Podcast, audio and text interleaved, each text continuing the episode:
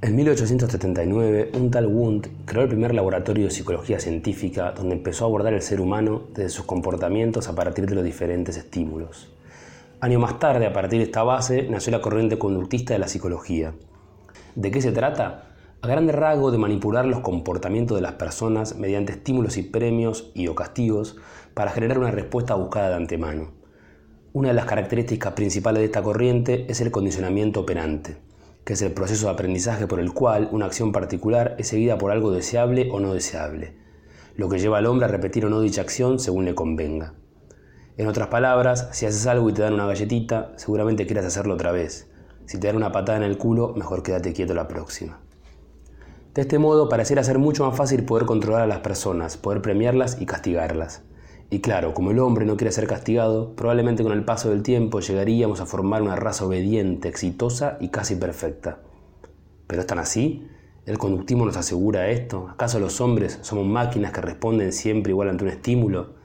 ¿Qué pasa cuando uno responde diferente? ¿Se lo aísla o se lo comprende? ¿Es un dios o un demonio? El conductismo nació mucho antes de que Watson lo nombre, incluso antes de que Wundt ponga su kiosquito. Existe desde que el hombre es hombre, y si no, basta con hacer un poco de revisionismo cristiano para empezar hablando del mito de Adán y Eva, momento fundacional del mundo para muchos. Vino Dios y le dijo a Adán, la cosa es fácil, puedes agarrar lo que se te cante, menos morfarte las manzanas de ese árbol.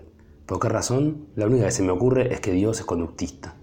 Pero como Adán era medio tonto, rebelde, fue y le metió una mordida a la fruta, impulsado por una serpiente que andaba dando vueltas por ahí. ¿Qué pasó entonces? Empezó el quilombo. Las religiones son un sinfín de enseñanzas conductuales estereotipadas y condicionadas, pero no voy a culpar a los dioses de esto cuando los verdaderos culpables somos nosotros, que muchas veces inventamos a los propios dioses para dominarnos. John Watson, uno de los padres del conductismo propiamente dicho, dijo una vez algo así como, dame una docena de chicos sanos y yo haré de ellos un abogado, un artista o incluso un ladrón. ¿Frase polémica? Claro que sí. ¿Frase que trasciende el tiempo? Claro que también. ¿O acaso la mayor parte de la educación escolar no sigue basándose en premios y castigos donde todos caen en una misma bolsa y donde en muchos casos incluyen hasta un mismo uniforme? Y en los trabajos, los objetivos para llegar a una bonificación o las cruces cuando te equivocaste, independientemente de si sos Juancito o Laurita, ni hablar de los entrenamientos militares, de las cárceles o los neuropsiquiátricos.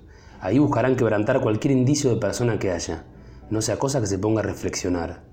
Pero nadie está exento de esto. Basta ver a nuestro alrededor la infinita publicidad que lo que busca es que todos nos cortemos el pelo igual, que usemos la misma ropa y que tomemos la misma gaseosa. Entonces yo me pregunto, ¿hay lugar para la subjetividad? ¿Puede acaso un soldado llorar y decir que no está preparado para tal batalla? ¿Puede alguien decir que la tierra se mueve y no ser condenado? Una de las palabras favoritas que nos encanta poner como clave para una sociedad mejor y más justa es educación. La decimos, la soltamos sin siquiera pensar, la usamos como un escudo ante la crítica porque claro, nadie se animaría a rebatir a alguien que piensa que la educación es la base de cualquier sociedad. Ahora bien, ¿es la educación de hoy en día la que permite a cada uno expresarse con sus virtudes y falencias? ¿O tan solo es una herramienta funcional a un mundo que busca que todos seamos iguales a un modelo fácil de controlar? Einstein decía que la educación es lo que queda después de que uno ha olvidado lo que aprendió en la escuela. Es no la pasaba muy bien en clase, sus maestros decían que era lento y que tardaba mucho en responder. ¿Saben por qué? Porque al parecer le gustaba reflexionar. Pero no hace falta ser un genio como Einstein para darnos cuenta que los problemas de la educación parecen no haber cambiado y que siguen un modelo conductista. Sí, un modelo arcaico que se sigue basando en premios y castigos, donde lo que importa es la cruz o la cara y no el nombre que cada uno lleva en el guardapolvo ni la historia detrás. Ojo, yo sé que no hay que poner a todas las escuelas en la misma bolsa ni a todos los maestros, y que hay nuevas corrientes educativas que se centran más en la persona y no tanto en la edad, pero en general la corriente dominante sigue siendo la misma que hace 200 años.